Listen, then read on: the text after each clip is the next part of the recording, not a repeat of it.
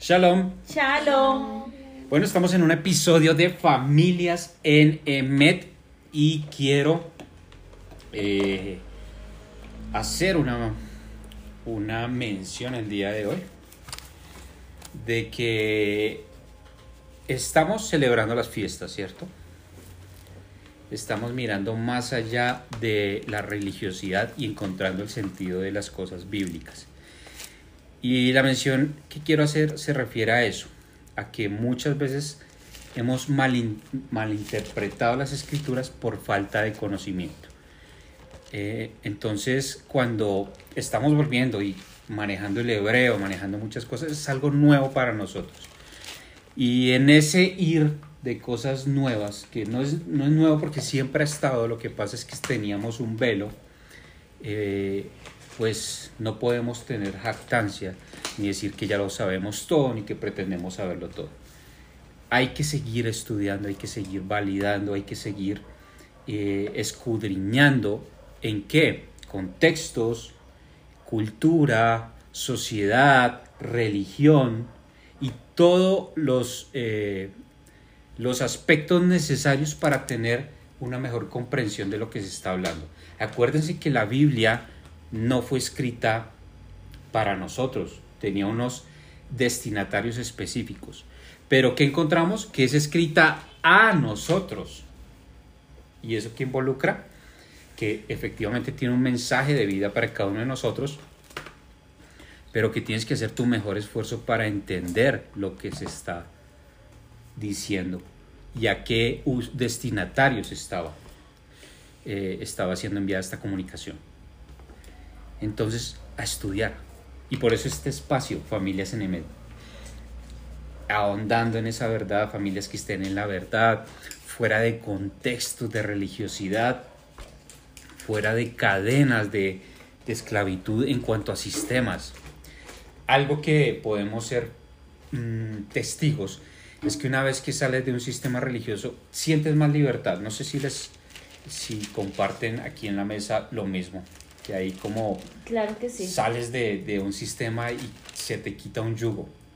Claro que sí, que sientes como eh, que se te ha quitado un peso de encima y reevalúas cosas que hacen que sientas que las cosas del Señor no son carga, sino que te liberan y te hacen sentirte verdaderamente libre.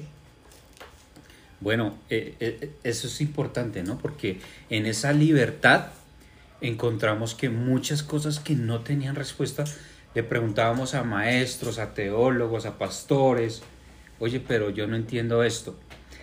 La conclusión siempre era, esto es un misterio, eh, es que Dios actúa de formas que no entendemos a veces, y eso es verdad, no vamos a quitarle la gloria y el mérito a nuestro Dios, pero la explicación era superficial lo que pasa es que no se tenía respuesta a muchas cosas. Y hoy en las raíces de nuestra fe, escudriñando, hemos encontrado respuesta a muchas preguntas que teníamos. Como que hace más lógica, ¿no? Muchas cosas. Y por eso la paracha de hoy comienza con esa mención. Eh, démosle gracias a nuestro Adón, a nuestro Rey, por permitirnos pertenecer a su pueblo, ser parte de sus hijos. Y gracias Padre por darnos tus escrituras, darnos tu Torah, Gracias Padre por habernos escogido entre las naciones y habernos dado tu preciosa palabra. Amén. Bueno, que este tiempo sea de bendición y de escudriñar las escrituras, ¿no? La paracha de hoy, la porción de hoy llamada Aha Remot, después de la muerte. Y como que el título es un poco extraño, ¿no? Después de la muerte. De eso hay hasta, hasta teología y de eso. No, ¿qué, vamos a hacer después de la muerte? No, algunos ya están en el cielo, ¿no? Nadie ha ido al cielo, pero algunos que ya no están en el cielo. ¿Y dónde está esa persona? No, eh, como en todos los velorios, ¿no? ¿Te acuerdas eh, qué pasa en un velorio? El muerto son buenos, todos los muertos son buenos. Entonces, ¿dónde está esa personita en el cielo? Nadie ha ido al cielo, pero esta persona que tal vez ni siquiera los que lo estaban velando eh, sabían que pertenecía al pueblo o que medianamente era bueno, lo declaraban allí en un velorio. Entonces a partir de esto se crean muchas teorías, teología, pero no vamos a ahondar en eso, sino que es para que entendamos que muchas veces lo obvio no es tan obvio. Y esta paracha se encuentra en Levíticos de 16, capítulo 16 al, al capítulo 18. Em, y comienza con eso, un episodio de muerte. Un episodio de muerte. Es impresionante cómo el servicio de unos em, escogidos, de unos sacerdotes escogidos, tiene que comenzar con un episodio tan trágico y es la muerte de Nadab y Abiú. ¿Por qué sucedió? ¿Se acuerdan? Porque ofrecen fuego extraño. Ofrecen fuego extraño. Entonces leamos, por favor, Levíticos 16. Voy a leer esta porción. Habló Adonai a Moisés después de la muerte de los dos hijos de Aarón, cuando se acercaron delante de Adonai y murieron.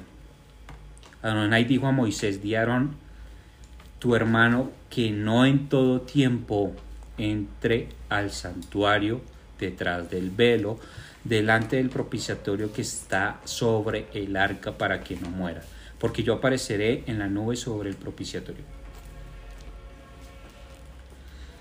Yo quiero que entendamos esto. Una penalidad a unos sacerdotes por llevar fuego extraño. ¿Qué significaba fuego extraño? Había un orden específico en el templo, en el Mishkan, para esto es la habitación de la presencia, el Mishkan, había algo específico que hacer. ¿De dónde se debía tomar el fuego? Según la instrucción del mismo fuego que había prendido el Eterno, porque descendió fuego y prendió, y de ahí se debía tomar el fuego. Pero eh, ellos tal vez y aquí se sugiere que es por el vino, vieron fácil prender fuego de otro lado, traerlo de otro lado y prender el incensario. Y mira que eso me, me hace recordar cuando a ti te preguntan, para ti, ¿quién es Dios? No es que tú puedes servirle como tú quieras, lo importante es que tú creas. Y vemos aquí que personas escogidas para el sacerdocio, para el sumo sacerdocio, para el sacerdocio especial, que son los hijos de Aarón, incumplen unos parámetros y unos requisitos que el mismo padre eh, manda y les da penalidad, les da muerte. Entonces, a mí me hace pensar en, oye, no es lo que yo crea y como yo vea a Dios, es como Él dice que tiene que ser es que si él dice que su ley es vigente y que si no la va a abolir, ¿quién soy yo para estar trayendo fuego extraño a la vida de las personas, a esos templos que son las personas, y diciéndoles, tú puedes hacer lo que quieras? Arrepiéntete en el último momento, en el último momento, no, eso no es así, eso tiene penalidad. Eso quiere decir que las cosas con el Padre no son jugando. Que si el Padre dijo, así harás, respetarás el día del Shabbat y si no morirás, es porque así ha de ser. Y si no has muerto aún, es porque el Padre ha tenido misericordia de ti. Sí, y que además el, esa muerte no es solamente física, todos vamos a morir físicamente, pero está trayendo una muerte que significa separación. Eso, eso en hebreo es un término específico eh, que es como es, que es alguien que es cortado, que es sacado de. Y eh, esa mención que estás haciendo, lo que nos estás trayendo, es muy importante tenerla en cuenta. El sistema religioso que tenemos hoy ha pretendido eso, traer fuego extraño. Si no es el fuego que está, que bajó del mismo cielo, que está estipulado en su palabra, cualquier cosa diferente, entonces, ¿qué va a ser? Fuego extraño. Fuego extraño. El sistema de adoración que tal vez nos enseñaron, de alabanza, todo eso es fuego extraño. Y no me estoy refiriendo solamente a las canciones que algunas de verdad no tienen ni siquiera nada que ver con, con, con el Padre ni con su carácter. Pero, ¿qué nos hace pensar que a partir del Nuevo Testamento entonces ya todo esto ya no es vigente? Ay, que ese Dios del Antiguo Testamento tiene un carácter diferente al Dios del Nuevo Testamento porque Jesús de alguna forma cambia todo eso. ¿Qué te hace pensar que este castigo que tuvieron los sacerdotes, a los que se les dio responsabilidad, a los que tenían que hacer las cosas como el Padre lo dijo, que ese castigo ya no ya, eso no aplica. Pues por eso nosotros hacemos las cosas como se nos da la gana. Entonces, ¿por qué vamos a, a adorar en Shabbat? Eso no, lo que tú decías, no, domingo porque vamos a celebrar las fiestas que están en la Biblia, en Levíticos, que la celebró Yeshua, que la celebró Jesús, ¿cierto? Más bien hagamos Navidad, hagamos Santa Cena con el Padre, porque son ritos bonitos. Son costumbres. Son costumbres bonitas de hombres. ¿Qué nos hace pensar que el castigo pueda ser diferente? Ay, es que Jesús ya fue castigado, entonces yo puedo hacer eso, eso, no, eso no es así. Las cosas no funcionan así. Porque estaríamos pisoteando la sangre del Mesías, diciendo que somos parte de, pero no estamos haciendo las cosas que Él nos manda. Y mira que eso que tú dices es, es cierto, porque resultamos siendo unos descarados, eh, perdón la expresión, pero el pensar que Jesús ya murió por mí y que yo puedo pecar a libertad y que yo puedo hacer lo que a mí me parezca y me plazca porque el Señor ya murió, entonces ¿cuántas veces lo quiero matar? ¿Cuántas eso es pisotear la sangre de eso, eso es ser un, descarado. Eso es pisotear la sangre de Yeshua. Pero a este punto de la enseñanza, que ya llevamos la porción número 29, ya podemos hablarte en confianza. Ya podemos decirte, no es permitido hacer esas cosas. Eso trae unas consecuencias. Hablaba yo esta semana con personas sobre la creencia cristiana. La mayoría no confía en las iglesias. Por no decir todos. El 20% de las personas que hablé habían sido asistentes a una iglesia. De hecho, uno me dijo, yo fui, eh, eh, fui cristiano, mejor dicho, no fui porque si no todavía estuviera firme. Me, reconoció que había una falencia. Pero ¿por qué ha pasado todo esto? Fuego extraño. Fuego extraño. Y eso tiene unas consecuencias. El llevar fuego extraño tiene unas consecuencias que hoy se está reflejando a nivel mundial de cómo el nombre de nuestro Dios ha sido pisoteado. Y por ejemplo en esta, en esta porción vemos algo muy especial. Las cosas santas. Nos acercamos a la próxima para Kedoshim, y vamos, y, y, pero ya nos puede dar un indicio de qué significa eh, tener las cosas santas. Acá se lleva fuego extraño, no, puedes hacerlo, mueres, eres cortado. Eh, el nombre, es que como cristiano a mí se me enseñó eso. No, nosotros decimos el nombre porque lo conocemos y, y honestamente ni siquiera se conoce. No se estudia. Es que es tal, el nombre santo es tal. ¿Y por qué? Porque ahí está, mire.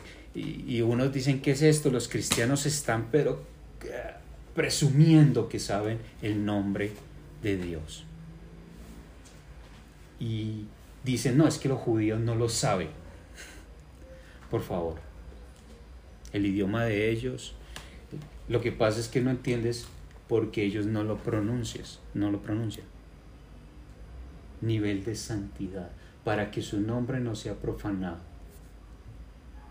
Y domingo tras domingo, en vez de estar siendo glorificado, lo que está haciendo es profanándose, diciendo un poco de cosas absurdas porque no se estudian las escrituras.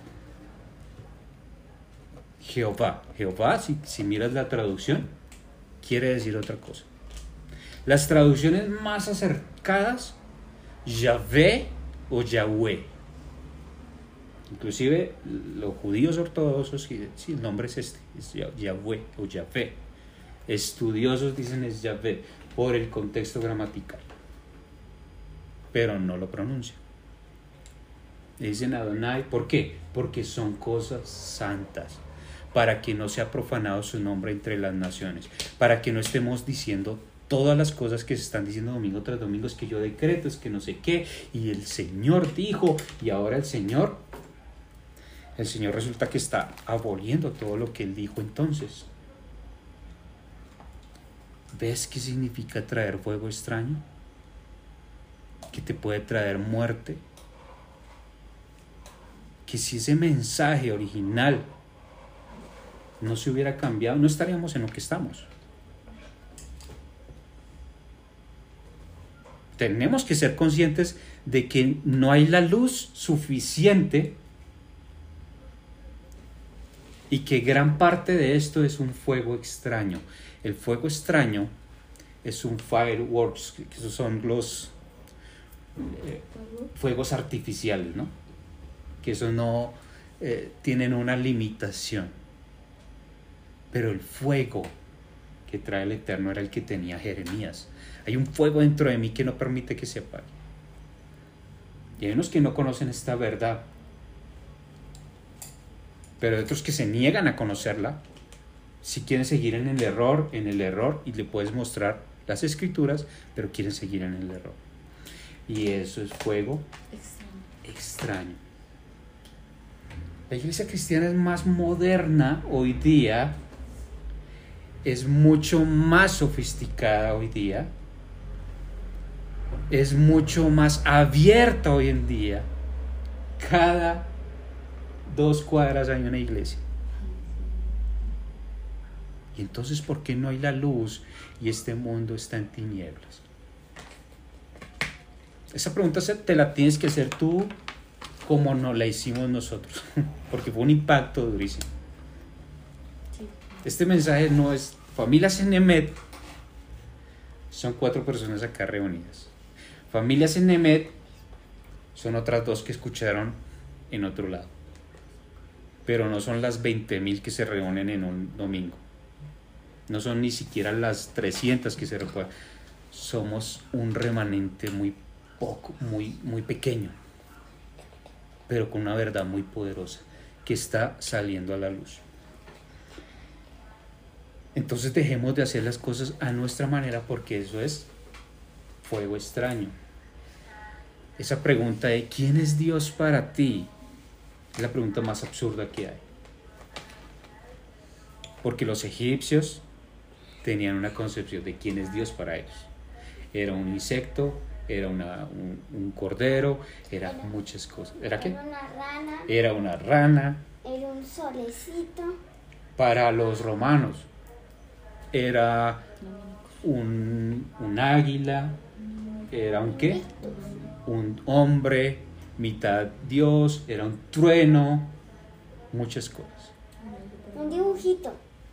¿Quién es el Dios que se sustenta bajo las escrituras? Es lo que yo debo preguntar. ¿Lo conoces a Él? Voy a mostrarte sus maravillas. ¿Cómo? Me levanto y las veo. Creo el cielo y la tierra. Miremos Malaquías, capítulo 3, versículo 6. Porque no hay nada nuevo.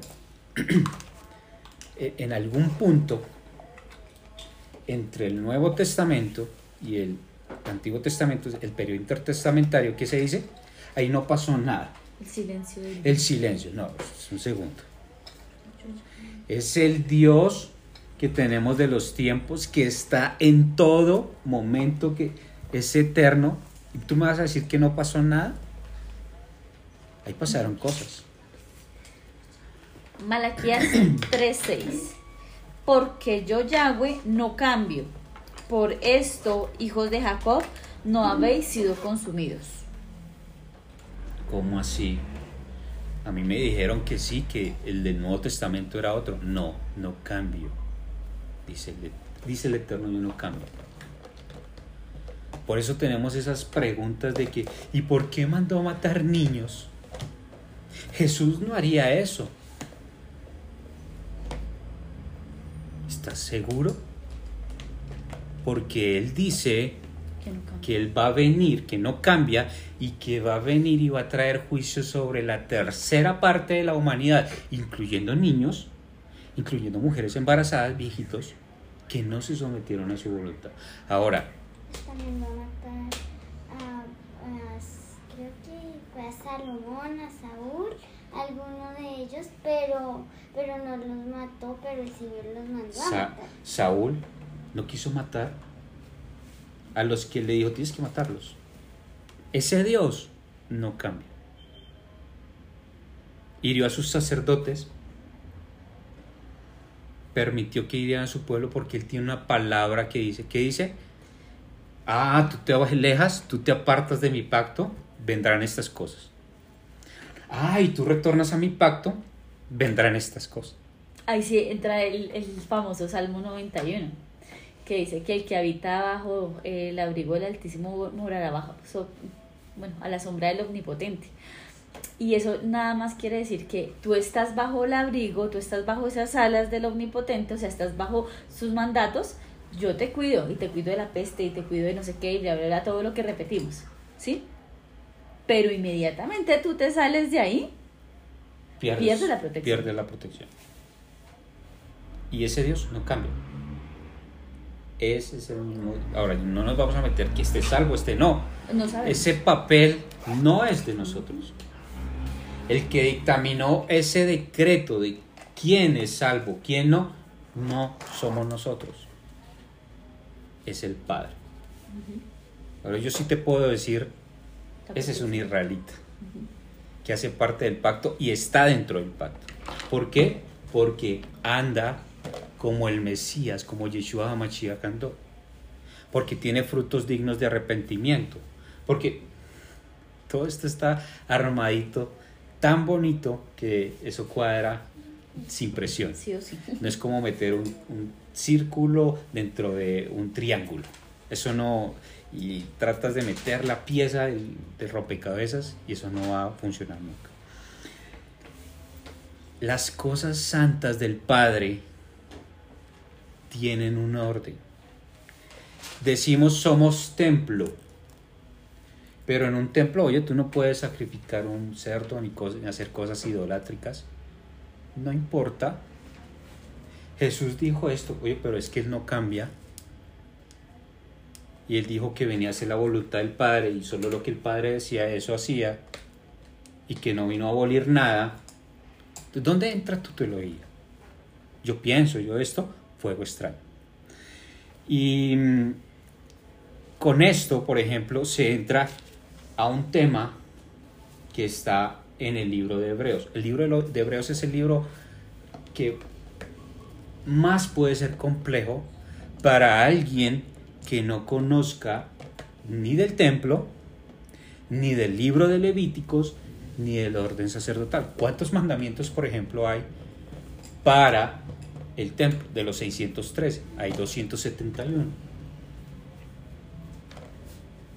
Son bastantes, ¿no? Dedicados solamente para el templo. Oye, un segundo, ¿y tú no eres templo? ¿Sabes alguno de los 271 mandamientos? Quedamos como el chavo con la chiripiorca. Paralizados, no sabemos nada. Los abolimos a todos, pero no sabemos ni un solo mandamiento.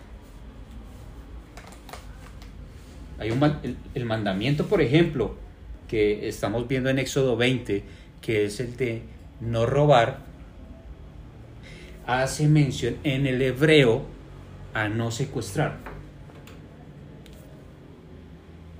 No, ahí debiera traducirse no secuestrar.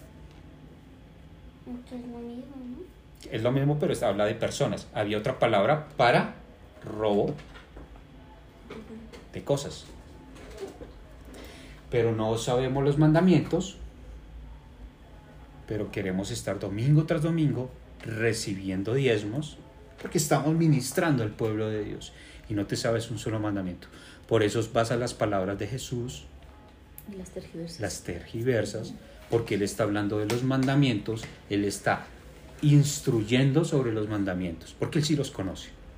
Un cristiano sabe los mandamientos, pero los que le enseñaron no saben lo que está en la Biblia. Ah, mira, se puede. Imagínate, ¿sabe los mandamientos que le enseñaron? ¿Cuáles? No sé porque esos no están en la Biblia. Hasta el día de reposo. Estando en la Biblia, estando, pero eso no, eso ya no. Se saben los demás mandamientos que les enseñaron, pero quitaron todos los reales.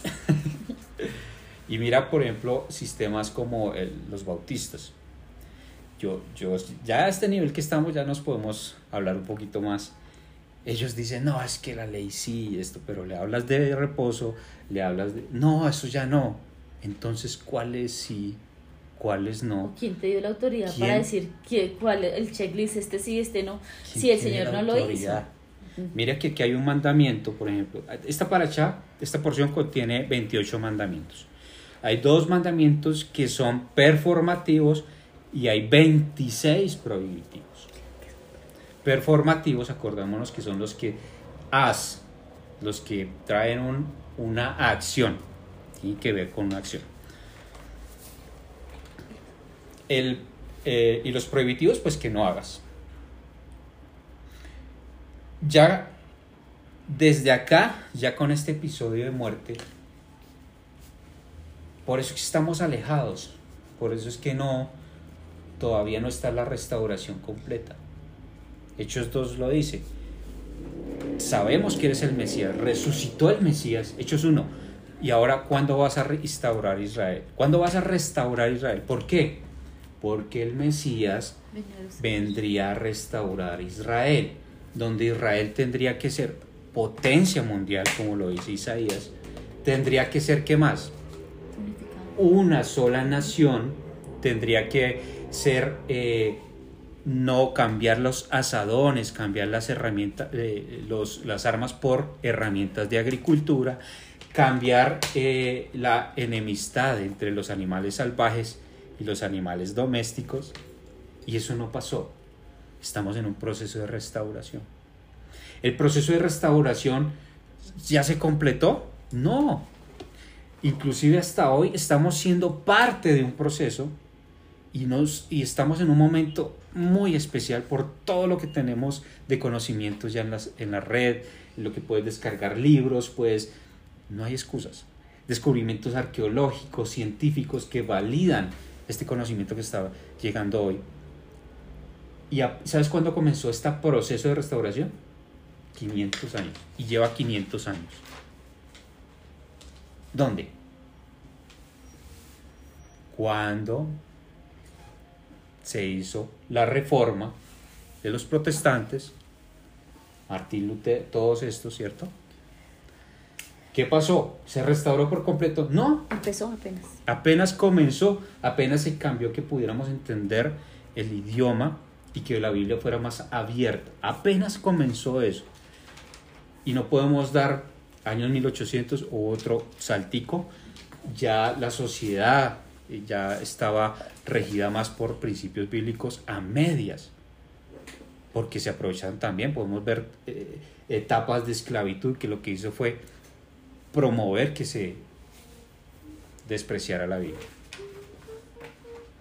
Y todavía hay gente que se queda con la revelación todavía que está ahí. Y no quieren seguir el proceso, no quieren acompañar la nube como se está moviendo. Es que mira que es lo interesante de que nos muestra la Torá y nos muestra el Éxodo.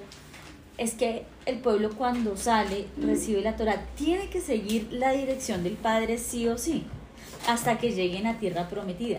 Nosotros estamos en ese proceso de salir de esclavitud, estamos en ese proceso de aprender la Torah, estamos en ese proceso de saber quién es el Padre, estamos en ese proceso de entender sus mandatos y ese es un proceso que es un largo, es un proceso en el que tenemos que aprender, es un proceso en el que tenemos que ahondar aún más, por eso aún no hemos llegado a esa tierra prometida. Cuando lleguemos a esa tierra prometida es porque ya estamos listos, pero, no estamos no, listos. es un proceso Ese es un en el que proceso largo. estamos, la pero no, no nos se ha restaurado todas las cosas, no podemos quedarnos igual quietos, Hay que avanzar. pero eh, nos hace falta mucho. Cada vez apren- aprendemos más, cada vez estamos, y si nos toca corregir algo, pues toca corregirlo porque se debe hacer, eh, pero necesitamos ser luz para las naciones.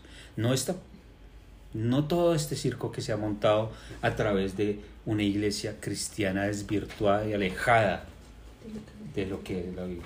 Pregunte. Pregúntele a personas en el común. ¿Qué piensa del cristianismo? No porque yo se lo esté diciendo acá, pregúntelo usted.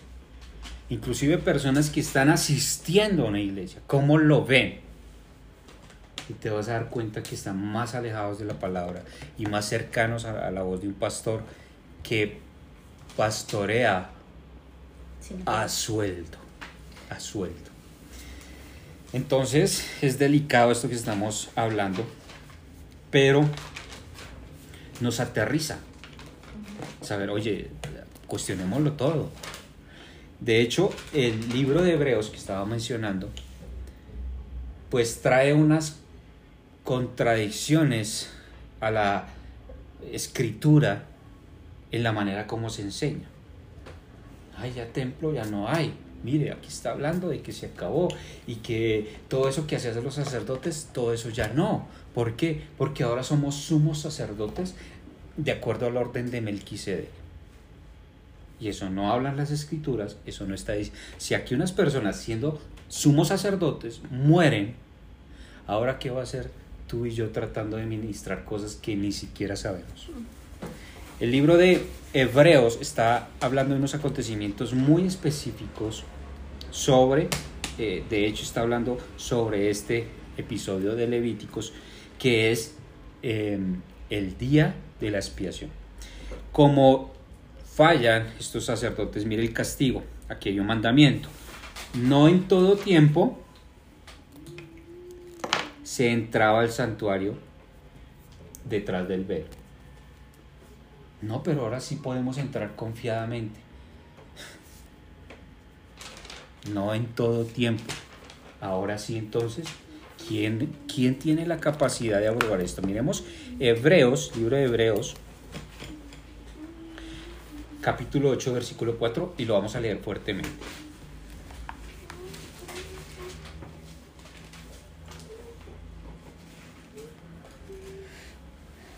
8.4.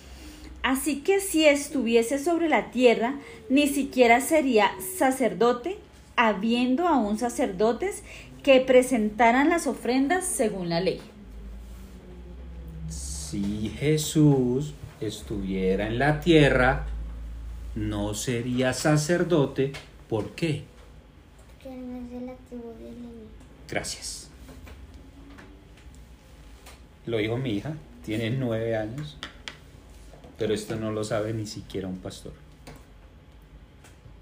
Únicamente los sacerdotes se le dieron a quién? A la tribu de A los hijos De Leví y específicamente los sumos sacerdotes a los hijos de Aarón.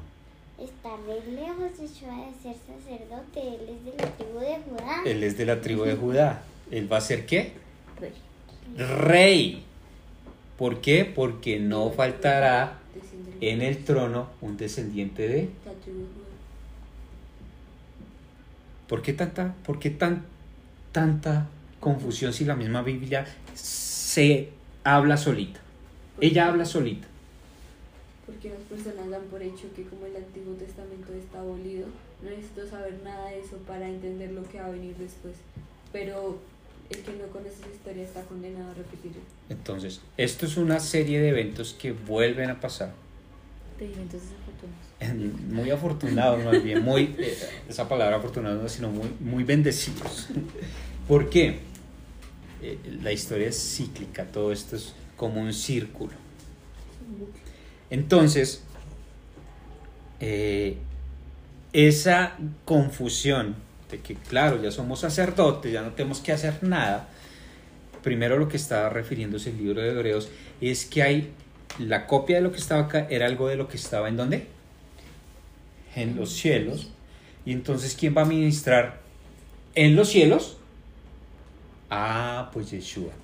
Yeshua sí entra ya, él es sumo sacerdote bajo el orden de Melquisedec. Él es sumo sacerdote, no tú ni yo. Cuando hace esa declaración Pedro, cuando está hablando de una promesa que se le dio a Israel, ustedes son reinado de sacerdotes. ¿Qué significa eso?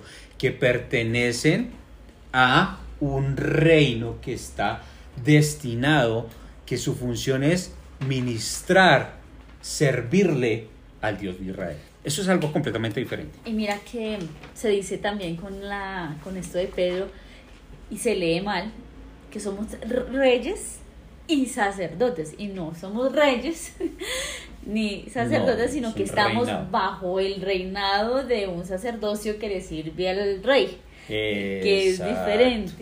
¿Qué hacía un sacerdote? Ministrar cosas santas. La palabra sacerdote, dote significa don y Regalo. sacer viene de sagrado. El don de ministrar lo sagrado, eso es lo que traduce. Muchos erróneamente, erróneamente, hacen un juego de palabras que de verdad no aplica.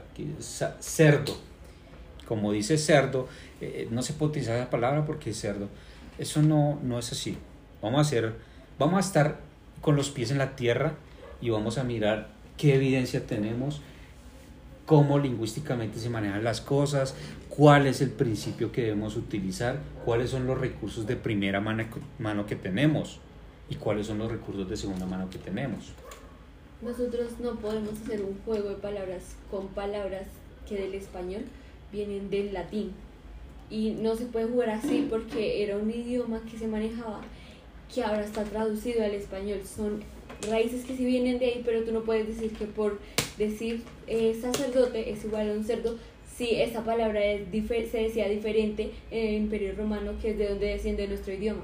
Claro, claro, es que es que mira hasta hasta eso se nos debe explicar a nosotros como creyentes para que no salgamos a creer todo lo que nos dicen.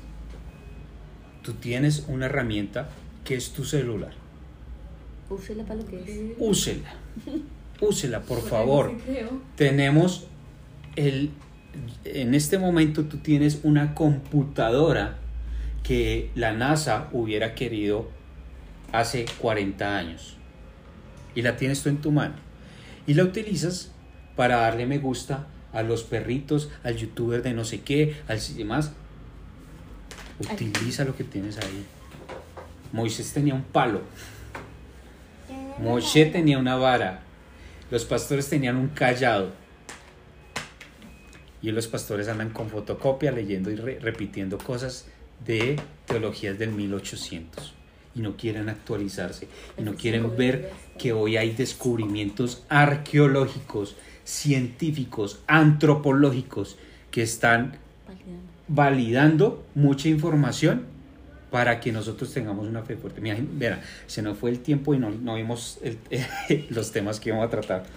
¿Por qué? Porque este se habla del Yom HaKippurim, el día de la expiación. Kafar, que es de, de la calafateada, De la brea. de la brea que se us- usó allá en, eh, con Noé, y con.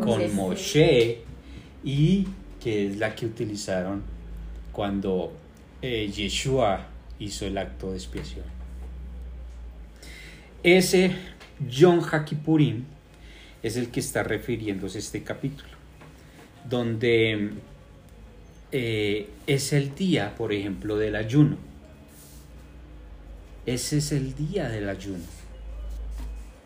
Ese es el día que está hablando Isaías 58. El Ese es el que está hablando Joel. Rasguen sus corazones, no que sus vestiduras. Este día, por ejemplo, es el que se está mencionando en Apocalipsis. Este es el, el que se denomina el día del Señor. En este día es cuando se abren los libros. ¿Se acuerdan? Eso lo hemos visto. ¿Cuándo se abren los libros? en el día del Señor. El día del Señor es Yom HaKippurim, cuando Él va a traer el juicio a las naciones. Voy a traer solo este dato para que lo analicemos. Eh, está en, en Levíticos 16, 12. Después tomará un incensario lleno de brasas de fuego del altar de delante de Adonai y sus puños llenos del perfume aromático molido y lo llevará detrás del velo. Mire lo que se hacía en Yom HaKippurim, que solo es un día. Yom HaKippurim solo se iba a entrar un día y a una hora específica. El tratado Yomá, que es un recurso primario, la Mishnah Yomá, que lo escribieron los judíos, y ni siquiera los judíos, los sacerdotes que estaban ministrando en el primer siglo, porque Yoma fue escrito en el segundo siglo, fueron los que testigos oculares de lo que se hacía en el templo. Entonces había una hora específica, había algo específico que se hacía. Eso no es un desorden. No imaginemos que Jesús llegó allá al templo, llegó a hacer un poco de cosas, que porque él es cristiano. No, él ni siquiera entró al lugar santísimo. Él estuvo hasta donde se le permitía entrar y como todavía no era rey, porque el rey tenía un, bueno, son muchas cosas que estudiar, pero tenía un lugar especial cerca al altar, ni siquiera pudo sentarse ahí porque él todavía no vino como rey él estuvo en el templo hasta donde se le permitió entrar. ¿Y sabes qué dijo él del templo? Esta es la casa de mi padre. Y ustedes la han convertido en cueva de ladrones. Eso es otro tema. Por favor, no, no lo malinterpreten. Estudienlo más bien. Pero en este día, miremos eh, ya leímos que se, que se llevaba el incensario delante de Adonai, delante de la nube. Tú entrabas, a ver si se hacen una película, con mucho incienso para que no te vieran la nube. Imagínese eso, usted tiene que entrar como una nube para que la nube no la vea, porque si no podía morir. Imagínese el nivel de santidad. Tal será que en el lugar donde está el templo se le dice a Moche, quites el calzado porque es el lugar que usted está pisando, pero hoy en día eso no tenemos respeto y nada. El nombre del Eterno. Eh, pisas y jamones, Jehová Jireh. Los jabones Donde estás vendiendo cerdo, un animal que era impuro, que ni siquiera el cadáver se podía tocar, que por eso se, le, se dice, Yeshua dice, hasta las piedras hablan, porque las piedras con que fue contaminado el altar se guardaron y esas piedras daban, la importancia era de tener las cosas santas como santos. Sean santos porque yo soy santo. La caja de también salen hasta versículos. Imagínate. Como el Salmo 23. Es todo lo puedo en Cristo que me fortalece. Es como el Salmo 23. El Señor es mi pastor, nada me falta. Y sale la pizza con un montón de cerdo. Entonces imagínate lo delicado que es. Pero a nosotros eso no nos importa. Eso, el, Señor mira el corazón. Mm, y esa, si no sabes qué es mirar el corazón, te recomendamos que mires las primeras parachas para que entiendas ese dicho y lo que está hablando las escrituras. Miremos en Hebreos 9:4. No, no vamos a estudiar, ni pretendemos estudiar el libro de Hebreos ahorita, pero entiende que el libro de Hebreos se está refiriendo al día de la expiación. El día de la expiación. Mira, mira la, la prueba fehaciente de que eso es así. Tras el segundo velo estaba la parte del tabernáculo llamada el lugar santísimo, el cual tenía un incensario de oro y el arca del pacto cubierta de oro por todas partes, en la que estaba una urna de oro que contenía el maná. otra vez el cual tenía un incensario de oro. Primero, lo que está diciendo ahí Hebreos, el que conoce el templo, como ya lo hemos venido estudiando, y el que conoce la ubicación, diría que Hebreos está mal. ¿Por qué? Porque en el arca, en el lugar santísimo, solo estaba el propiciatorio, el arca, y pare de contar, no había nada más. ¿Y ahí qué está diciendo? El cual tenía un incensario de oro, el arca del pacto cubierta de oro por todas partes. Un incensario de oro. Eso está mal. Cualquiera que sepa hebreos va a decir, eso está mal, borren eso. Cualquiera que sepa del templo, cualquiera que... Pero como ya entendemos nosotros los contextos, ¿qué día está pasando ahí? Voy a leerlo en Levíticos 16. Por eso si no conoces Levíticos y tú quieres hacer un, un estudio de Hebreos, mm, eso va a salir mal. Eso va a salir mal, olvídalo. Más bien, instruyete, edúcate en los contextos para saber qué, qué, qué estaba hablando Hebreos. Dice, eh, lo acabamos de leer, después tomará un incensario lleno de brasas de fuego del altar delante de Adonai y sus puños llenos de perfume aromático y los llevará detrás del velo. ¿Qué día está describiendo ahí? Yom Kippur. Hebreos está describiendo Yom Kippur. Yom Kippur. Está diciéndote, ¿cuándo está pasando esto? En Yom Kippur. Porque además Mishnah nos enseña cómo en el día de Yom Kippur se llevaba un incensario de oro. Los demás días, antes del templo, ¿no? antes del, del velo del lugar santísimo, solo se acercaban hasta el incensario con un incensario de plata, hasta el altar de incienso con un incensario de plata. Eso está después del velo del lugar santísimo. Entonces, ese día, ese día específico, se está relatando en Hebreos. ¿Lo has considerado para estudiar el libro de Hebreos o vas a seguir llevando fuego extraño? Ese día te está describiendo, ese día era el día del perdón nacional. Ese día es cuando todos estaban, ese día hay un modismo que se dice, el reino de los cielos se ha acercado. Se ha acercado porque hay una conexión.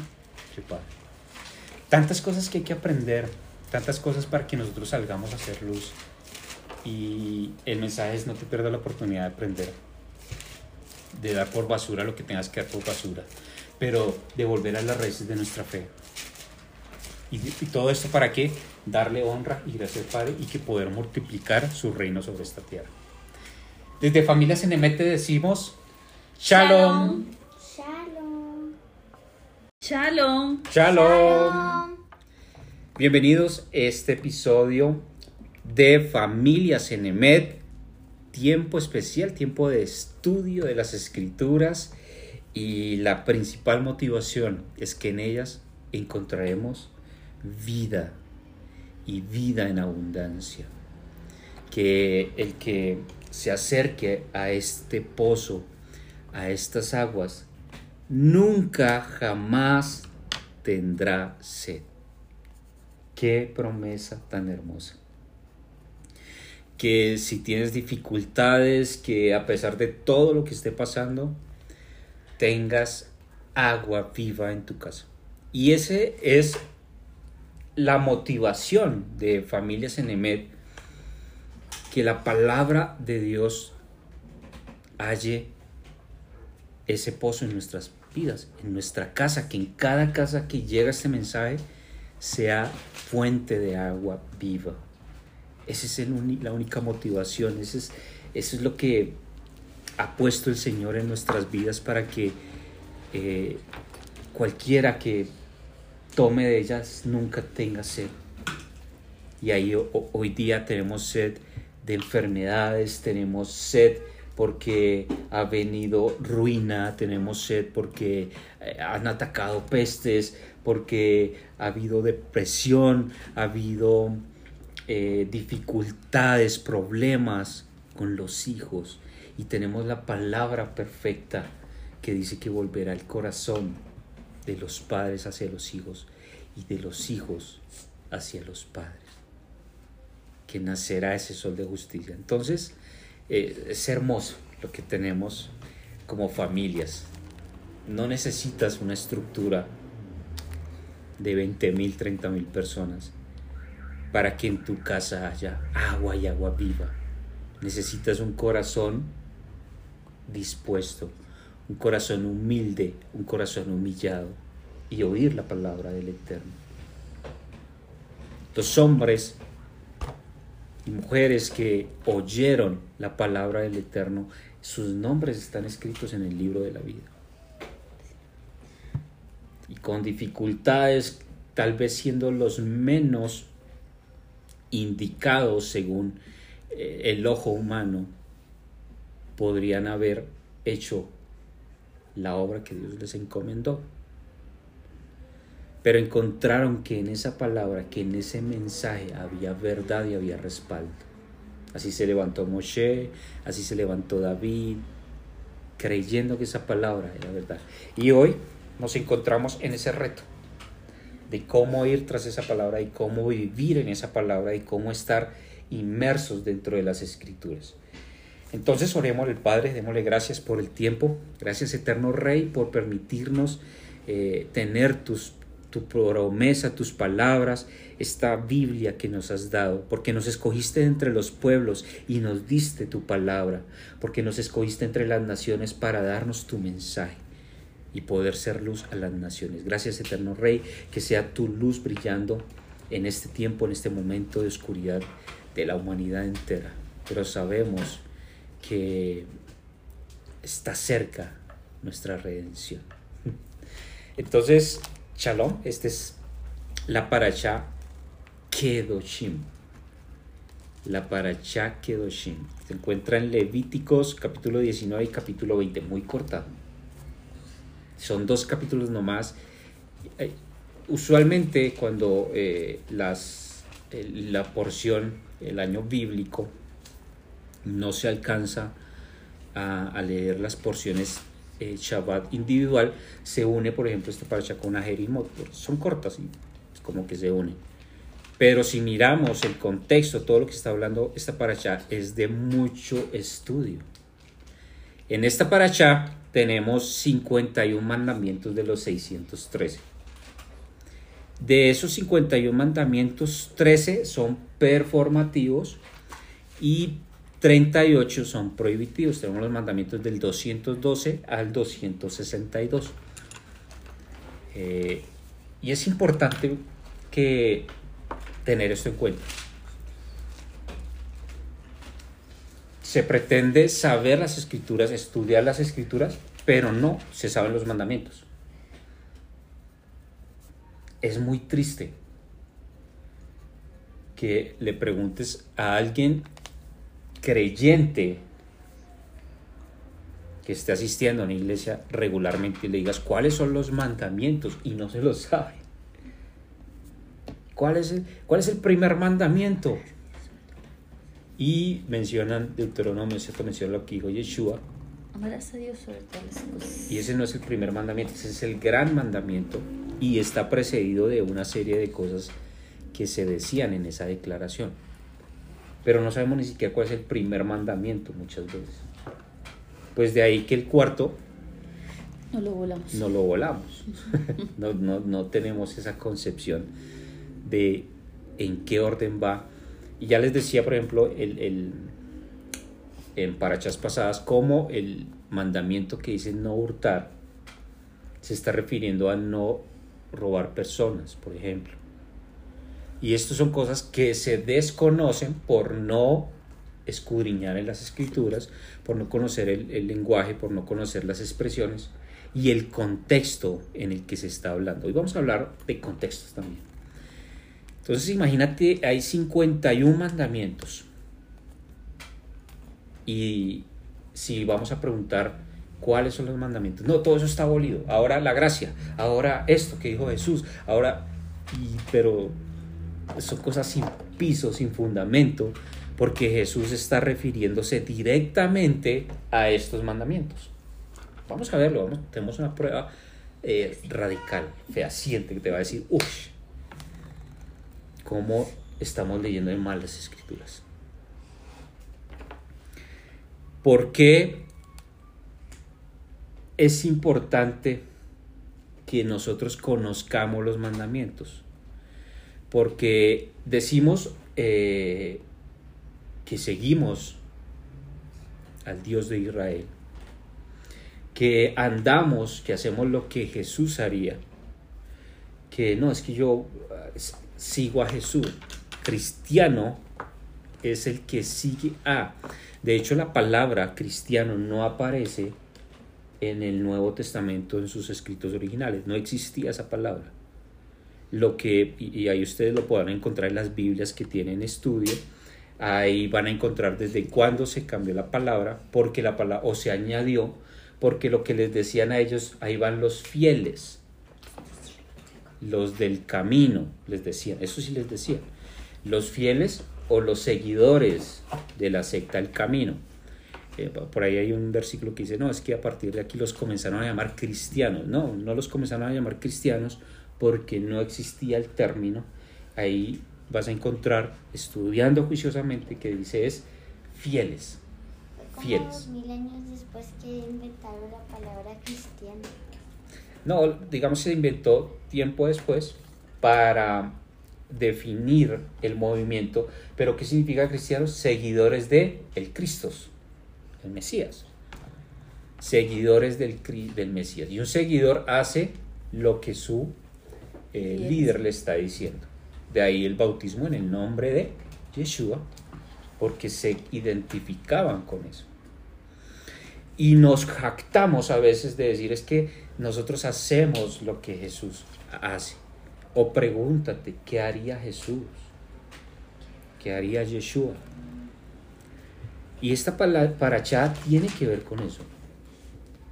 ¿Qué significa Kedoshim? Apartado.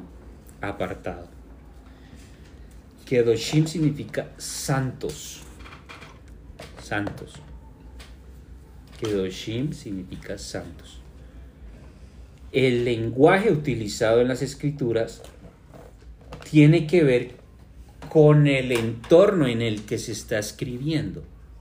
El concepto que hoy nosotros tenemos como santos tal vez está difuminado y muy distante de lo que se hablaba hace 3.300 años. Tal será que hoy día tenemos diferencias idiomáticas en un mismo lenguaje, que pueda ser español, pero en mi comunidad, inclusive comunidad, en mi ciudad, un término en español puede ser diferente o utilizarse diferente en otra ciudad. Pero nosotros no consideramos eso para el estudio de las escrituras. Entonces habrá que ver qué significa Kedoshim en el tiempo en que se escribió, ¿no creemos? y así hay que hacer el estudio, ¿no? Ese es, es como el llamado de familia Senem, ir más allá de simplemente lo literal. Vamos a, vamos a comenzar leyendo la, la porción, está en Levíticos 19, miremos. Habló Yahweh a Moshe diciendo, habla a toda la congregación. De hecho, aquí la palabra congregación, eh, muchas veces la palabra cuando encuentres congregación en el Antiguo Testamento, en la Septuaginta, que es eh, la traducción al griego de, tanto del Antiguo Testamento, eh, bueno, el, Nuevo no, no estaba cuando se, se hace la Septuaginta, pero es la traducción de todos estos, de todos estos escritos al griego. Y en esa traducción al griego, donde dice congregación, se traduce como eclesia. Iglesia. Lo que llaman iglesia. Leámoslo bajo ese contexto entonces. Habla toda la iglesia de los hijos de Israel. Eso significa iglesia, por ejemplo. Iglesia es una gente reunida. El término viene de eclesia.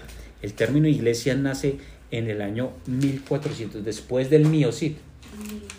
En la Edad Media. Edad Media, cuando, el Renacimiento. Después del imagínate. Cantar el Renacimiento. Entonces viene el término iglesia y nosotros tenemos un grupo, eh, los pentecostales y eh, los bautistas, diciendo que la iglesia es ahora el pueblo y eso es una teología de reemplazo.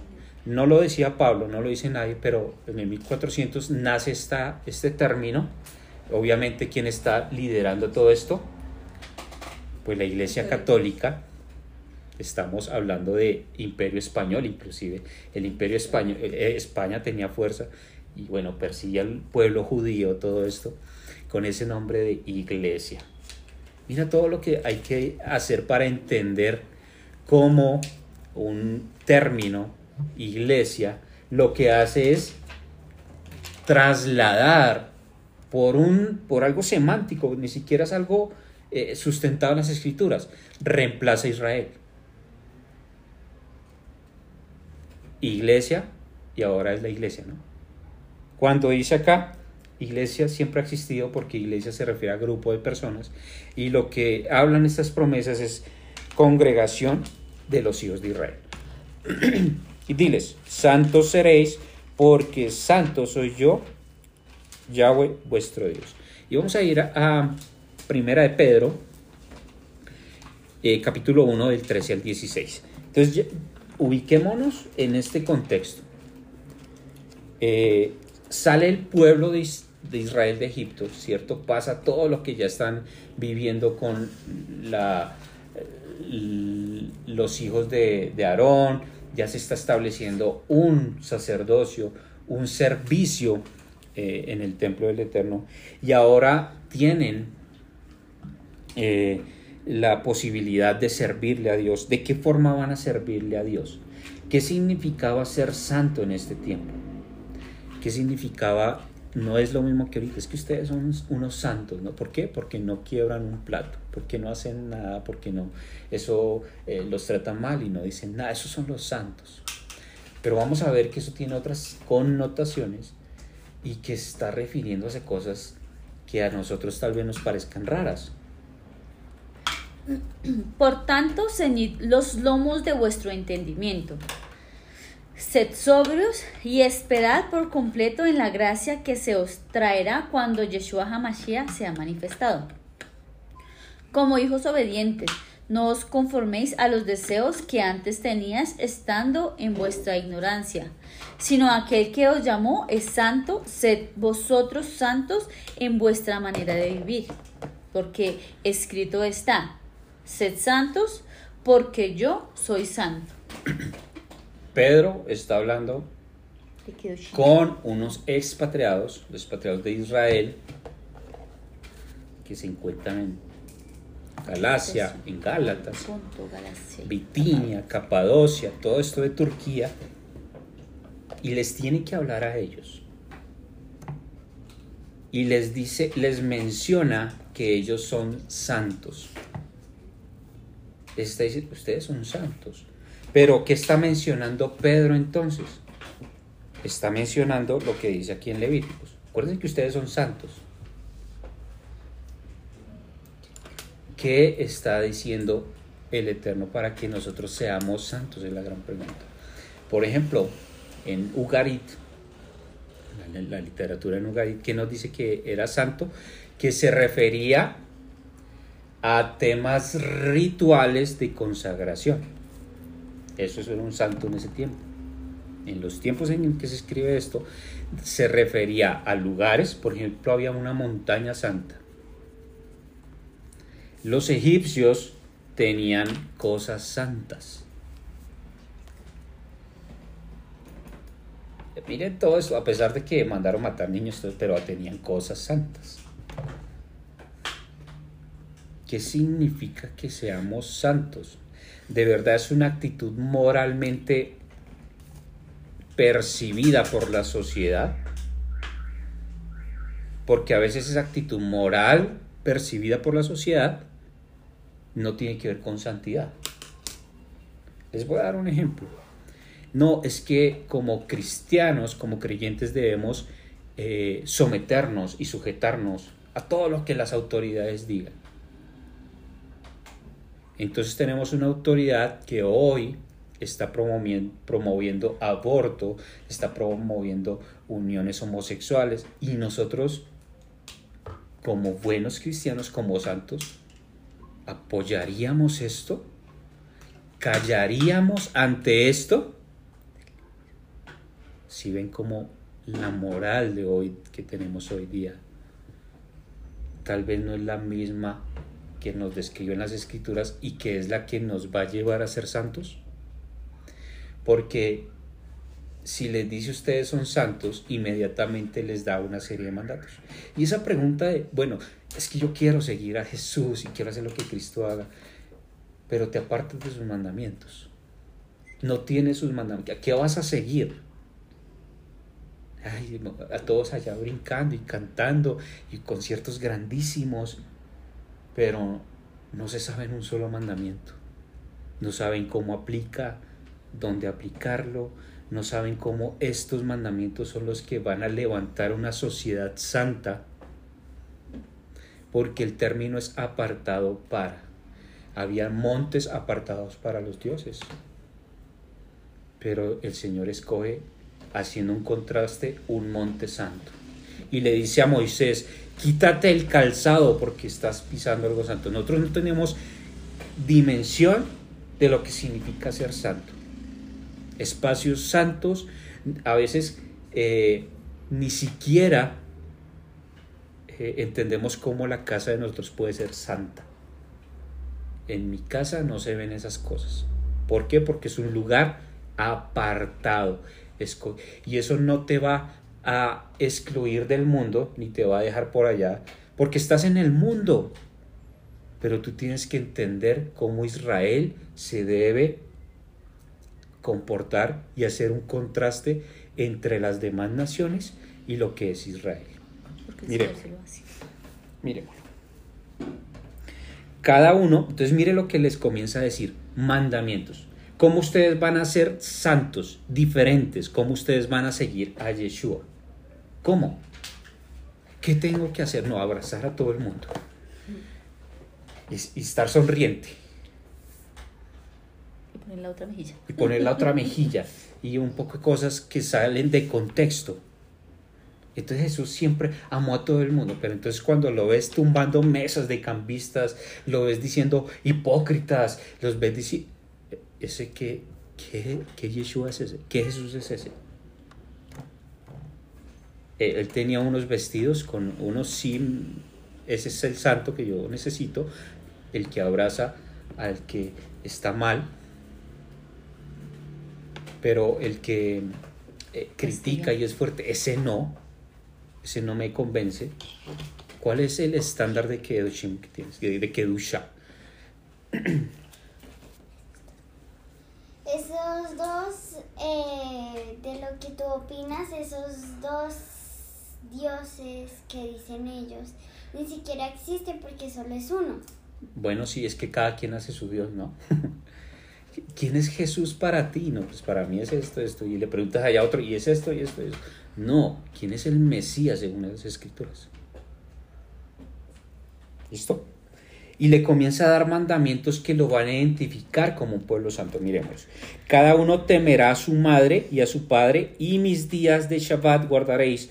Yo, Yahweh vuestro Elohim. Entonces, ah, tú quieres ser santo porque en algún punto se vuelve una medida inalcanzable. ¿Quién es santo? No, pues es que santo solo es el Señor. No, yo te escogí y quiero que seas santo. Ah, no sé, Señor. Yo te voy a enseñar cómo vas a ser santo. ¿De qué forma? Lo primero, temerá a su madre. Y a su padre. Y a su padre. Y lo primero que le dices a su madre, ¿por qué? La Torah defiende al más indefenso. En una sociedad donde muchas veces quedaban eh, viudas, e hijo, tú tienes que temer, ayudar, sostener en algún punto a tu mamá y a tu padre. Yaré es la palabra ahí. Yaré significa temer, reverenciar. Reverenciar. Los hijos no quieren em, reverenciar a sus papás. Ellos quieren contradecirlo, no quieren hacer caso. Ah, tú quieres ser santo niño, niña, varón. No, no te tienen que pintar con la aureola. No tienes que irte a Somalia allá ayudar y hacer una fundación. Si lo haces, está bien, no, hay problema, no hay lío. Pero tú tienes que comenzar como se construye el templo, de adentro hacia afuera. Ah, comienza con tu casa. Comienza respetando a tus papás. Y miren esto tan importante, para ser santo. Una iglesia que dice, es que esta iglesia es la de los santos de los últimos días. Hay una iglesia que es así, ¿no? Los mormones. Y mire lo que tiene que hacer.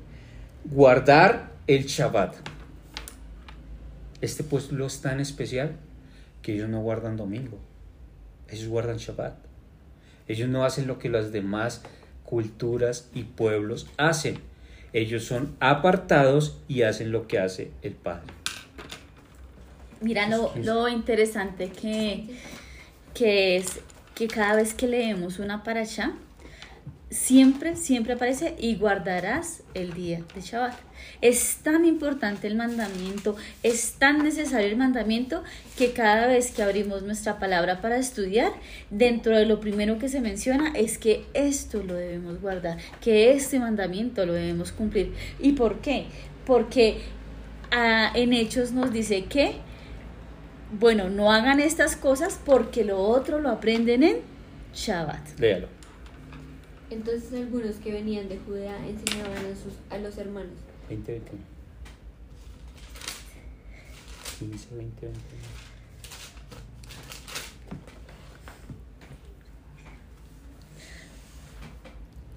sino que se les escriba que se aparten de las contaminaciones de los de los ídolos de fornicación, de ahogado y de sangre, porque Moisés desde los tiempos antiguos tiene cada tiene en cada ciudad quien lo predique, en las sinagogas donde no no es leído cada día de reposo. Cuando es. Cuando es leído. cada día de reposo. Cuando se da la instrucción en este concilio, tenemos que eh, el pueblo está llegando mucha gente, y les- bueno, ¿y ellos qué van a hacer? Que se guarden de estos cuatro mandamientos, cuatro mandamientos dietarios y de idolatría, y que lo demás, Hechos 15, versículo 21, lo van a aprender día de reposo tras día de reposo. Que entonces, ¿esto cómo linda con esto? Bueno, guarden Shabbat, porque en Shabbat Vamos a aprender. vamos a aprender los mandamientos, vamos a mirar cómo van a ustedes a ser santos. Y en ese concilio estaba Pedro. Pedro sabía muy bien lo que decía. Y mira que por qué es tan atacado este, este mandato del de reposo, porque ahí es donde aprendemos. Es decir, que si no entramos en el reposo, no vamos a aprender nunca qué es lo que tenemos que hacer, cómo debemos comportarnos, cómo ser santos. Por eso es que es tan atacado, por eso es que se cambió el día y por eso es que muchas personas que solo asisten el domingo a la iglesia y escuchan prédicas livianas nunca van a entender la importancia de sus mandamientos porque nunca se van a leer. Eh, es que lo que se está dando cada domingo es una prédica motivacional, pero no se les enseña a la gente. No saben qué hacer. Y ese es el lo primero que nosotros tenemos que entender. Hay unos mandamientos, ¿cuáles son? Imaginémonos esto. Entramos a Estados Unidos. Llegamos a Estados Unidos y ellos tienen una ley yo quiero hacerme ciudadano y te hacen un examen. Tienes que saber el inglés, tienes que saber de historia de ellos, tienen que saber todo, todo eso. Y Yeshua nos, dis- nos da un regalo, ustedes tienen ya la ciudadanía. Pero no quieres saber nada de Israel, tú ahora eres iglesia. ¿no? Y eso está pasando en nuestros países. Llegan muchas veces extranjeros y como no les importa el país, no hay patriotismo, no hay nada, todo eso se perdió, llegan a ser males. Llegan a, a coger los subsidios, llegan a un poco de cosas, Matar. Eh, hacer daños a- y no quieren ni siquiera saber la constitución de este país. ¿Qué dice Efesios 2, eh, versículo 11? Primera Pedro 2. Por No. tanto, acordaos de que en otro tiempo vosotros los gentiles, en cuanto a la carne, eras llamados por incircuncisión, por la llamada circuncisión hecha con mano de carne. En aquel tiempo estaba sin Machía, alejado de la ciudadanía de Israel y ajenos a los pactos de la promesa, sin esperanza, sin Dios en el mundo. Pero ahora en Yeshua Hamashiach, vosotros que en otro tiempo estabais lejos, habéis sido hechos cercanos por la sangre de Machía. Porque en él es nuestra paz, de que de ambos pueblos hizo uno, derribando la pared intermedia de la separación, aboliendo de su carne las enemistades, la ley de los mandamientos expresados en ordenanzas, para crear en sí mismo de los dos un solo y nuevo hombre haciendo paz. Bueno, ahí, Haciendo la paz. ahí vamos a hacer claridad. ¿Qué, ab- qué abolió el Señor? La, La- enemistad. Y lo dice claramente, uno no debiera ni explicar eso. Pero ahí lo que dicen es, si ve, está aboliendo los mandamientos, ¿no? Abolió la enemistad que estaba expresada por los mandamientos. Entonces, ¿cómo abole esa enemistad? Ah, parte. Te hace parte, te hace hijo, te hace... Y estás llegando y no quieres saber nada de los mandamientos. No eres israelita. No pasas el examen. ¿Qué dice 1 Pedro 2.9? Mas vosotros sois linaje escogido, real sacerdocio, nación santa, pueblo adquirido por Dios, para que anunciéis las virtudes de aquel que os llamó de tinieblas a luz admirable. Entonces es la promesa que se está cumpliendo en Yeshua, claro, pero eh, uno piensa que esto es nuevo. Ay, mire, ahora, desde ahora somos real sacerdocio. No, pues Pedro está citando lo que se les dijo en el monte Sinaí. ¿De qué forma entonces este pueblo va a ser santo? ¿De qué forma entonces nosotros vamos a andar? Y aquí lo va diciendo. Shabbat tras tú vas a aprender cómo vas a ser santo.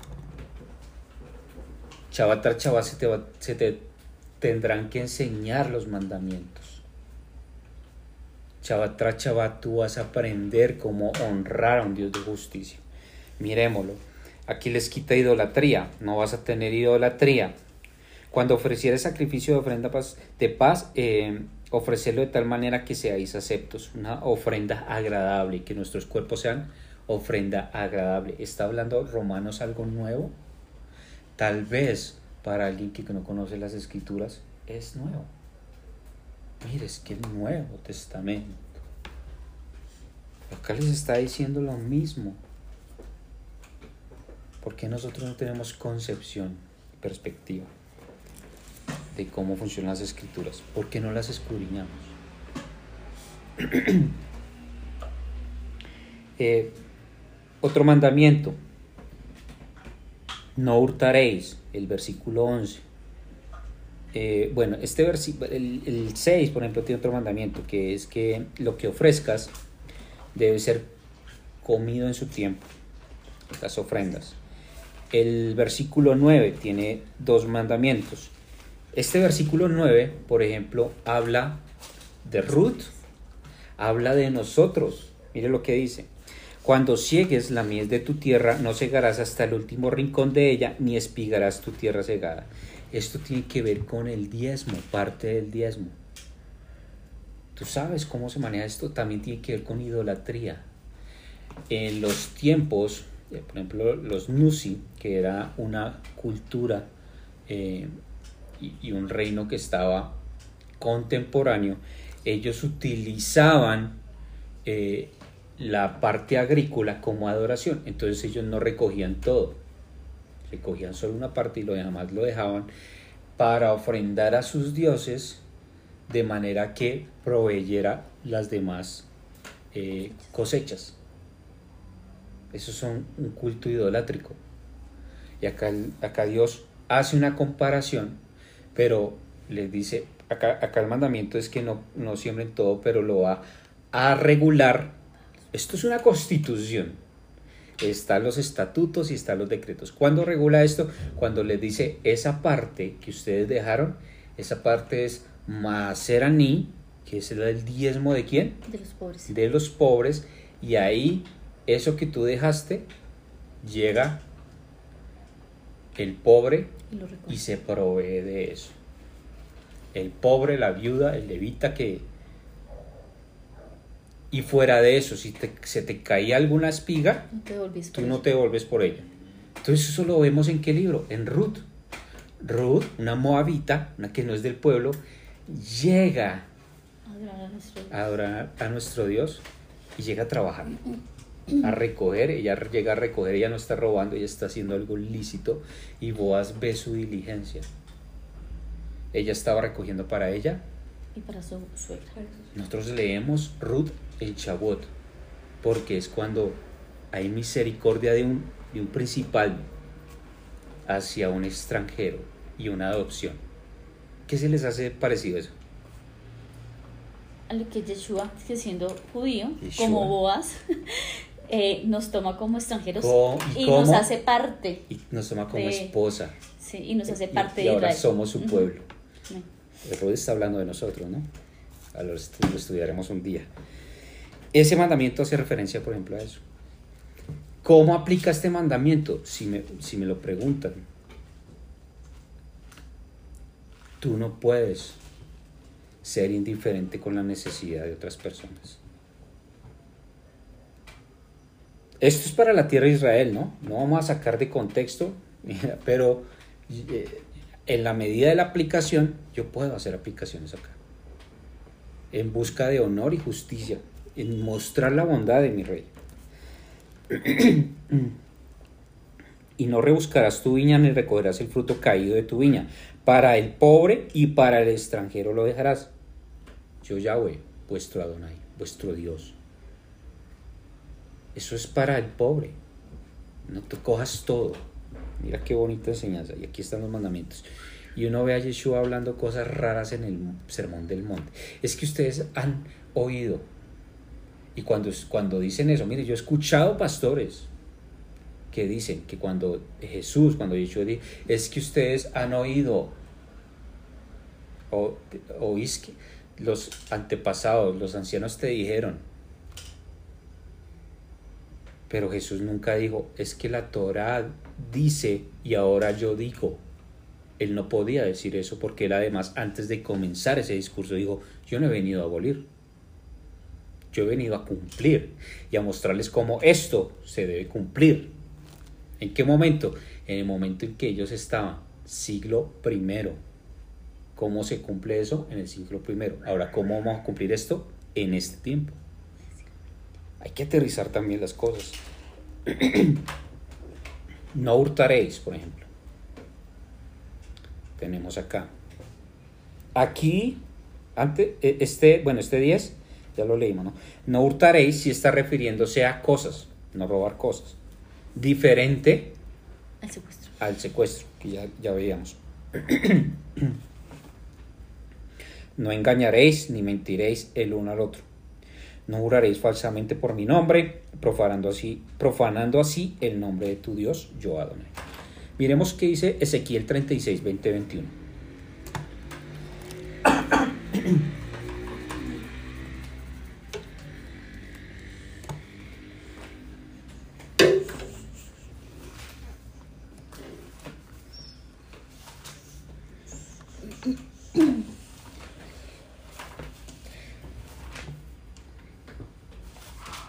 Llegaron a las naciones a donde fueron, profanaron mi santo nombre, diciendo ellos, estos son pueblo de Yahweh y de la tierra de él han salido. Pero he tenido dolor al ver mi santo nombre profanado por la casa de Israel entre las naciones a donde fueron. Entonces, cuando juramos en el nombre de Dios, cuando nosotros hacemos cosas en el nombre de Dios, estamos profanando su nombre y este es un cuestionamiento muy delicado y serio, pero ah, que tiene que ver con santidad. Has escuchado un domingo que ahora la ley está abolida, que eso ya no, que hay unas cosas que sí y otras que no, eso es profanar el nombre de Dios. Estás metiéndote en terrenos que atentan contra la santidad de Dios. Habían cosas tan santas que ni siquiera eran para unos específicos, no podías usarlas para otras cosas. ¿No le pasó a Belsasar? ¿Se acuerdan? Traigan el candelero, traigan. Para tomar ahí el vino. Muerto. ¿Por qué? La escritura en la pared. En el techo. Te metiste con cosas santas. Y eran utensilios Si nosotros entendiéramos cómo funciona medianamente el templo, en la parte personal yo lo estoy estudiando y me falta muchísimo, pero algo mínimo que nosotros entendamos, vamos a ir pasito a pasito entendiendo qué es santidad, porque habían espacios santos. Porque tu casa se convierte en un espacio santo colgando nomás una mesusa. Es un símbolo y eso te da una, panorama y una visión. Ustedes no se imaginan. Es mejor que estar diciendo que te cura con la sangre y un poco de cosas, trayendo a memoria lo de Egipto mal hacer cosas realmente bíblicas. Este mandamiento, por ejemplo, dice que no oprimirás a tu prójimo ni le robarás, no retendrás el salario del jornalero en tu casa hasta la mañana. Pagos de salarios. Hay que definir quién es el prójimo. La Biblia King James Version sí lo establece, por ejemplo, dice el conciudadano, el vecino. La palabra utilizada mayoritariamente para ese término es el vecino. Prójimo es tu vecino. El que está en el pacto. No quiere decir esto que yo no debo hacerlo con los demás. Es que se me exige que lo haga con los que están en el pacto para que yo lo pueda aplicar afuera. Si yo no tengo esto, de nada me sirve. Yo puedo tener dones, puedo tener, pero si yo no tengo esto, que es amor, que es, ah, ¿me amas? yo soy, Dios es amor. ¿Y si me amas? Y si me amas, guarda mis mandamientos. ¿Y por qué Dios es amor? Porque son sus leyes. Entonces, ah, si yo no tengo, si yo tengo dones y hasta puedo regalar todo, pero si no tengo la palabra, si no tengo esta ley, de, nada, me vale. De nada me vale. No alcanzamos a ver todos los 50 mandamientos, ¿no? Los 51. Pero les queremos dar luz al respecto de algunos que me parecen importantes. Y quiero ir al 26, versículo 26, donde eh, nosotros hacemos diferencia entre las naciones. Dice el versículo 26, no comeréis cosa alguna con sangre, no seréis agoreros ni adivinos. Bueno, cosa alguna con sangre tiene que ver con alimentación. Un santo se alimenta como dice el Eterno. Además, esto, esto era por rituales de idolatría que se llevaban en ese tiempo. Había rituales idolátricos que incluían el beber sangre, por eso les decía mucho cuidado con eso de que el Señor te cubra con su sangre, porque habían rituales idolátricos que tienen que ver con el inframundo, inframundo que es demonios, eh, todas estas cosas. Y esos rituales que hacían, cogían la sangre y lavaban las estatuas de sus ídolos con sangre. Eso era lavar. Ya vimos taurobolia, ya vimos muchas cosas que hemos estado reuniendo. Y todo eso que a veces proclamamos desde un púlpito, eso es eh, parte de idolatría. Cultos idolátricos tiene que ver con inframundo, tiene que ver con cosas ocultistas y se hacen domingo tras domingo o se declaran domingo tras domingo. ¿Ves cómo santidad es tan especial? Porque aquí te menciona inclusive normas para tu higiene, normas para tu sexualidad, que no haya bestialismo, que no haya entre familia, que no haya eh, cuando está la mujer menstruando, que no haya. Y eso es ser santo, porque no te comportas como los demás y además te trae bienestar. No tener agoreros ni adivinos. Nada de esto de astrología, y eh, pareciera que uno no tendría que explicar eso, pero yo he visto, lo experimenté en la iglesia cristiana, ¿Y tú de qué signo eres? Y, todo esto está en contra. Acuérdese que Samuel hizo algo así. Eh, eh, Saúl con Samuel. ¿Se acuerda? Sí, cuando mandó a las Mandó llamar, eso que era adivinación, inframundo. Pero mire esto que yo les quiero recalcar para que entendamos cómo se manipula desde un, pul, desde un púlpito y no se tiene conocimiento. Es una falta de respeto la, eh, el no conocer las cosas, el no conocer los contextos y decir una instrucción y permitir que muchos se pierdan. No haréis tonsura en vuestras cabezas ni dañaréis la punta de vuestra barba. Eso es un culto idolátrico que tiene que ver con cultivos. Lo mismo que vimos, ah, no, ¿se acuerdan? No, no cosechaban todo. Pues Nusi tenía que ver también con su barba. Ah, van a cultivar, no se, no se despuntaban la barba. Y aquí él, él trae un contexto. Y si ahondamos en ese mandamiento de cómo se hacía en el templo, vamos a encontrar más luz. Pero, pero mire esto, no haréis rasguños en vuestro cuerpo por un muerto. Eso lo hicieron en un culto idolátrico, ¿quién se acuerda? retando a un profeta. Ay, ¿tú eres capaz de quemar esto? Y me echaron agua, échenle más agua, échenle más agua. ¿A quién? A Elías. Elías y los, eh, los que estaban adorando a Baal, ¿qué se hacían? Porque no les prendía, Se rasguñaba. se rasguñaban. Ah, Culto idolátrico. Y por muertos, porque ellos se moría alguien, y para recordarlo, De, hoy- de hecho, las pandillas aún lo hacen. espérame, espérame porque voy a ese punto. Ese es un mandamiento. Para que usted lo tenga en cuenta, es el mandamiento 467. Ahí hay un mandamiento. Ese es un mandamiento. No se hagan rasguños por vuestros muertos. Ese está asociado y se le está diciendo a, a los Cohen, pero este mandamiento es para todos. En la aplicación está que es para todos. Ni imprimiréis en vosotros señal alguna. Yo Adonai. Este, ni imprimiréis, es otro mandamiento. En este versículo hay dos mandamientos. Y desde un púlpito, eh, yo lo he escuchado y hoy está muy de moda. Ustedes se pueden tatuar.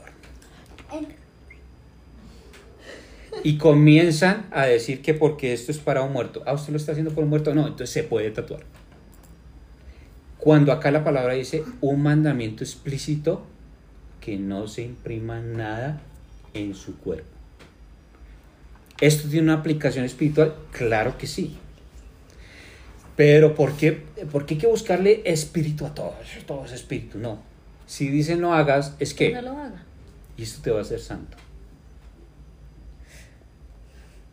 Las iglesias cristianas modernas de hoy, más tatuados que una pandilla. Siendo que los tatuajes nacieron para identificar, uno, de qué clan era. Eso es culturalmente hablando. Dos, eh, a qué Dios servían.